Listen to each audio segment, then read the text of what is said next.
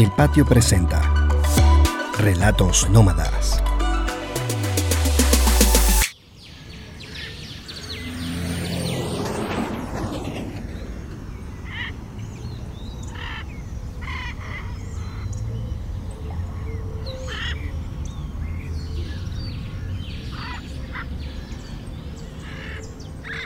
La revelación. Desde 1994, cuando yo empecé a hacer eh, bitácora, jamás, jamás me había quedado en Caracas un mes. Muchísimo menos metida dentro de mi casa. ¿Qué ocurre en mi vida desde el 15 de marzo de 2020, cuando arranca la pandemia en Venezuela? Yo soy tan privilegiada, tan sortaria, que me toca con una conquista. Además, con una conquista reciente. Y por supuesto, lo natural era estar juntos en la misma casa. Nunca, nunca nos hubiéramos planteado algo así. Los dos absolutamente independientes. Esa es casi una bandera. Él en su casa, con su trabajo, con su vida, con sus hijas y sus nietos que viven afuera. Y yo en mi casa, con mi trabajo, con mi existencia. Encuentros a veces. Y quedarnos juntos y tal. Pero nunca, nunca vivir juntos.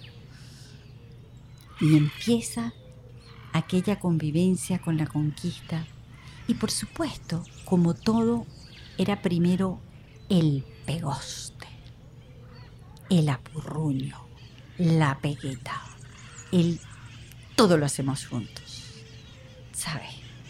Cada segundo, cada minuto. Y después, como a las dos semanas, rápido, empieza cada quien a buscar su espacio divido el escritorio. Esta es tu parte, esta es mi parte. Después él empieza a ir a la oficina, yo me empiezo a quedar en la casa. Empezamos a salir, a caminar, pero se va dando de una manera perfectamente natural, lógica, coherente, en la necesidad de cada quien. Unas sillas en la terraza para tener otro espacio, otro espacio en la cocina, en la televisión, cada quien tratando de armar un entorno que no le resultara tan invasivo. Aprendo que me puedo quedar en la cama. Toda la vida yo abro los ojos y me levanto, pero como un resorte, como que si la cama me expulsara y entiendo que la cama puede ser placentera, que existe el empiernamiento, que es una divinidad dormir apurruñada, dormir desnuda, dormir desnudos. Ambos nos quitamos de encima el 19 de abril, el 5 de julio, el 24 de junio, todas las fechas independentistas. No las quitamos de encima porque, porque bueno, porque lo que queremos es gozarnos juntos. Entiendo que amor es ceder el espacio en el closet, que aquella batalla por tener todos los espacios de la casa que cuando me separé la última vez lo primero que hice fue arrancar a pasar ropa para ese vestir, a ocuparlo todo, a meter la ropa de excursión, a meter las sábanas, a explayarme en la conquista de mi casa completa, que nadie tuviera nada allí. Y ahora cedo ese espacio y empiezo a sacar mi ropa de excursión a mover otras camisas, a mover pantalones, a mover zapatos y con aquella vocecita de miñi miñi, mi amor, te dejé una gaveta, mi amor, te dejé toda esta parte del closet. Y feliz, feliz de hacerlo, contenta, entendiendo que la armonía existe, que la convivencia es una divinidad, que la independencia no es una batalla, que, que somos independientes estando juntos y que es una ricura.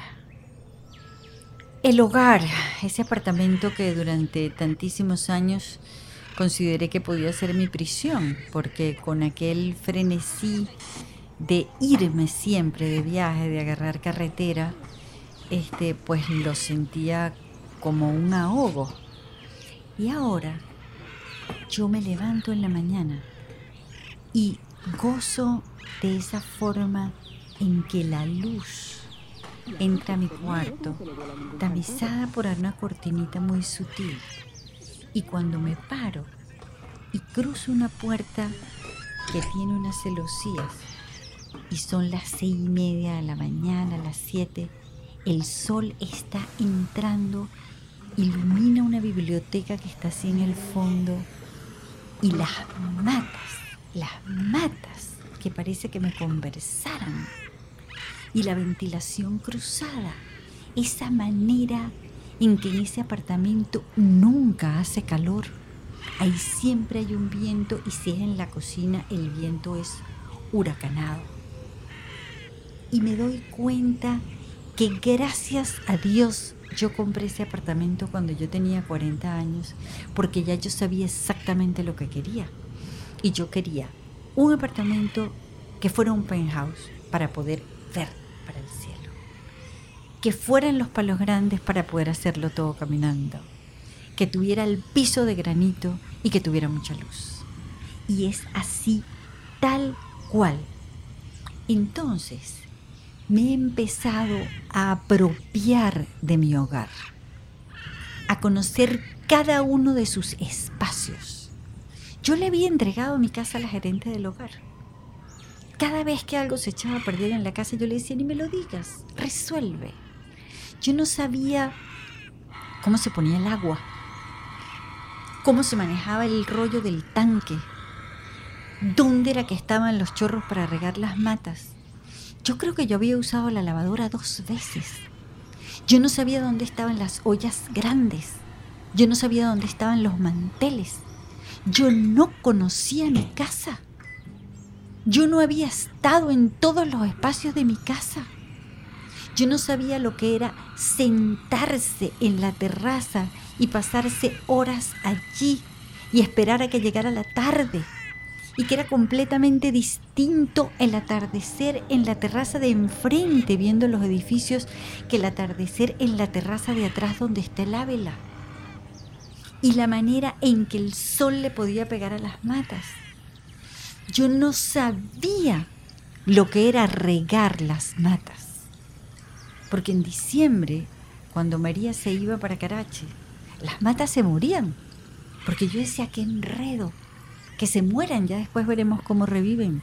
Porque yo no voy a estar con ese enredo de regar las matas. Y ahora o las matas la riega la conquista o las riego yo, porque por supuesto lo primero que él hizo fue comprar una manguera gigante de 25 metros. ¿Cómo a mí no se me había ocurrido comprar una manguera? Y era que el trance de regar las matas con una manguera toda choreta. Las matas están más rozagantes que nunca y ahora son mis matas. Y yo las gozo y les arranco las hojas que ya están podridas. Y les remuevo la tierra. Y hubo una mata que se pudrió porque, porque la tierra se empantanaba y yo la quise salvar y llamé a un señor que me ayudara para salvarla porque, porque es que por fin esas son mis matas que nunca habían sido mis matas. Por fin esa es mi casa que nunca había sido mi casa. Y ahora, cuando la gerente del hogar regrese, vamos a ser las dos gerentes del hogar. Y yo ya no voy a depender de María para manejar mi casa. Voy a depender de ella por todo lo que la quiero, por la falta que me hace, porque ya son 26 años. pero no porque yo no sepa manejar mi casa. Entonces va a ser una dependencia feliz. Además, yo me liberé de esa angustia de que solamente consigo sosiego cuando agarro carretera. Yo me puedo quedar en mi casa. Yo me puedo quedar en mi casa y ser muy feliz en mi casa, muy plena, ocupando todos los espacios de ese hogar que elegí con tanto esmero. Es mi hogar. La ciudad, Caracas. ¿Por qué ese afán de salir de Caracas? Ahora camino por la ciudad. Yo siempre he dicho que las ciudades son amables cuando las puedes caminar. Y ahora descubro Caracas caminando. Y consigo que muchísimos caraqueños estamos caminando. Y camino por la Francisco de Miranda. Y camino por la Rómulo Gallegos. Y llego hasta Chacao.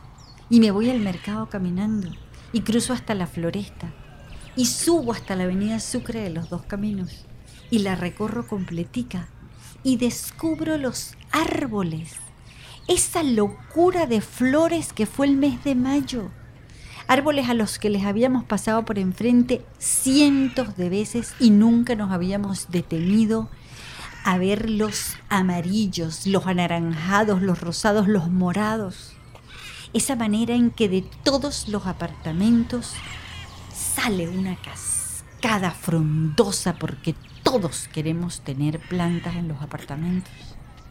Y nunca los había visto. Nunca me había gozado tanto la temporada de mangos. Recoger los mangos en todas las esquinas.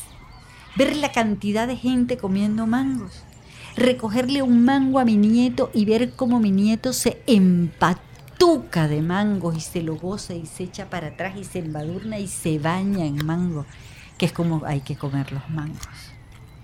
Pero el Ávila, ese Ávila que nos seduce a toda hora, decidir que vamos a cenar en la mesa de atrás o en la mesa de adelante según donde se vea la luna. ¿Cuándo me había importado a mí la luna en la terraza de mi casa? Nunca. Yo veía la luna en la gran sabana, veía la luna en, los esteros de Camaguán, veía la luna en Mérida, veía la luna en Margarita, pero no veía la luna en mi casa en Caracas. Así que ahora esta ciudad no me acogota y la voy a caminar siempre. La limpieza. Nunca, nunca había limpiado mi casa. Cuando María salía en diciembre, yo prefería levitar, pero no iba a limpiar. Y tuve que limpiar, porque María se quedó en Carache, que es su pueblo, y no se pudo regresar. Así que me tocó limpiar. Miren, el polvo es un verdugo. Es además como un torturador, porque el polvo entra y ocupa todo el espacio y no hay ninguna manera creativa de limpiar. Es la auténtica esclavitud. Es como que si yo todos los días me sentara frente a la computadora a escribir exactamente el mismo guion, el mismo relato, porque no hay manera de hacerlo distinto. Me consigo con el coleto. Jamás había pasado coleto. Me da grima, me da asco.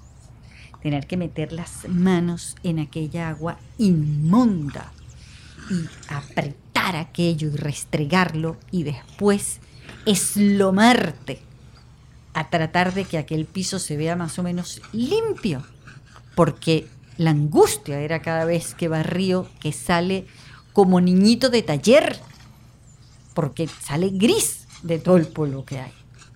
Y entendí por primera vez aquella expresión de la trataba como un coleto.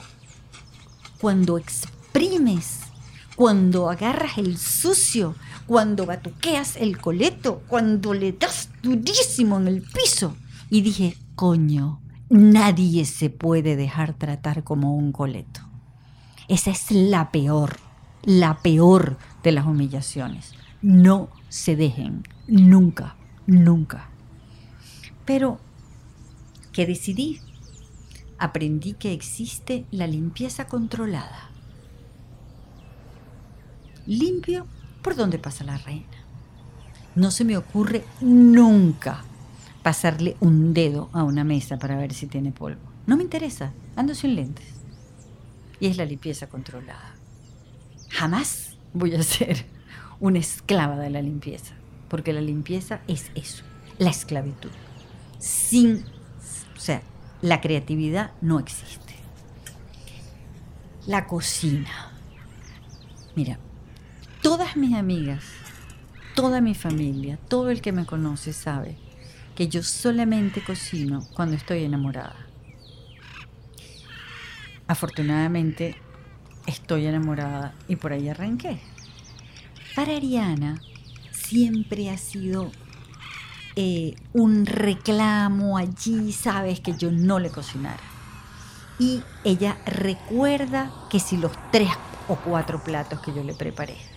Y, sabes, los recuerda como las fiestas patronales. O sea, que yo le cocine a Ariana es realmente un acontecimiento. Pues arranqué a cocinar. Porque, bueno, porque había que cocinar. Porque hay que alimentarse. Pero entendí en la cocina la humildad. Yo soy muy prepotente. Estoy absolutamente convencida de que siempre tengo la razón. Odio que me lleven la contraria. Jamás he seguido instrucciones. Nunca me he leído un manual. Jamás. O sea, me parece... O sea, ¿a quién se le ocurre leerse que si el manual del televisor, el manual de la cocina? O sea, nunca me he leído un manual. Y en las recetas me bañé así con cataratas de humildad porque entendí que la única manera de que aquel plato saliera bien era seguir aquella receta al pie de la letra, especialmente si es escanone. Y no importa que primero tengas que picar y después licuar y después colar. Y tú dices, ¿por qué no me dijo desde el principio que voy a colar esto? Y me paso horas haciendo aquello con una profunda humildad. Porque eso sí, los fracasos me indignan. No me gustan los fracasos. La paciencia, el atore, ha regido siempre mi vida. Yo ando como que si me persiguiera, como que todas las cosas hay que hacerlas y hay que hacerlas ya y soy una torada. Y en la cocina hay unos procesos y las cocciones tienen un tiempo y te tienes que esperar y no te queda más remedio que esperarte. Entonces, la paciencia y la humildad. Y después tengo toda una vida tratando de conseguir un oficio para la vejez. Y yo resolví un día que yo iba a coser.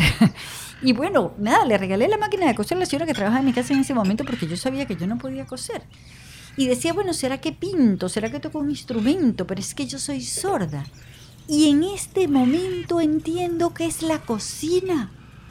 Que la cocina es un oficio creativo que es una divinidad, que te metes en la cocina y se te va el tiempo, que todo lo que me habían dicho esas mujeres a lo largo de la vida, en todas las taguaras y en todos los tarantines, cada vez que yo entraba y les preguntaba que cuál era el secreto de esa comida tan sabrosa, y siempre me decían que era el amor, que cocinaban con amor. Y dije, es verdad, es verdad. Cocinar es un acto de amor. Y me ha quedado perfectamente claro que cocinar con arrechera es una torpeza que pide unas pizzas, porque eso va a ser un asco. Entendí que podía remodelar la cocina, que esa cocina es un desbarajuste y me ofrecieron hacer ese trabajo y lo que hace un tiempo yo los hubiera mandado para la porra, ahora tengo un entusiasmo enorme de remodelar mi cocina. Me compré un libro de técnicas de cocina. Voy a agarrar un curso de cocina. Estoy emocionadísima con la cocina y eso sí, voy a tener que empezar a, entender que los fracasos me enseñan porque los fracasos me amargan. ¿Cuál fue la revelación? Este encierro fue una revelación. Se acabó ese dicho del oro viejo no aprende a hablar. Soy una señora de 66 años capaz de convivir con mi conquista de 72. La armonía es posible, los dos cabemos aquí, estoy dichosa de estar en pareja. Quiero estar en pareja. Soy feliz en mi casa.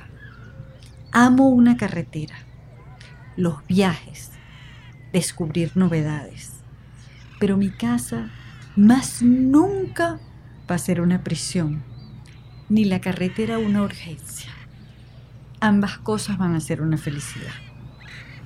Jamás voy a ser una mujer de limpiezas profundas. Eso de que vamos a hacer una limpieza profunda en la casa. No. Ordenada sí. Pero la esclavitud de la pulcritud jamás se va a imponer en mi alma libre.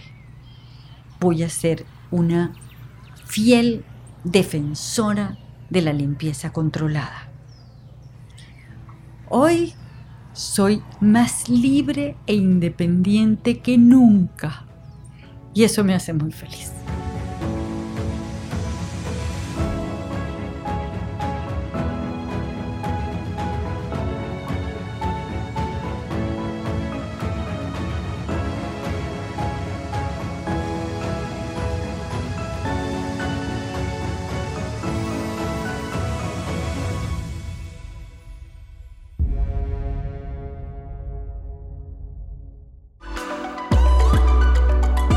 Patio presentó Relatos Nómadas.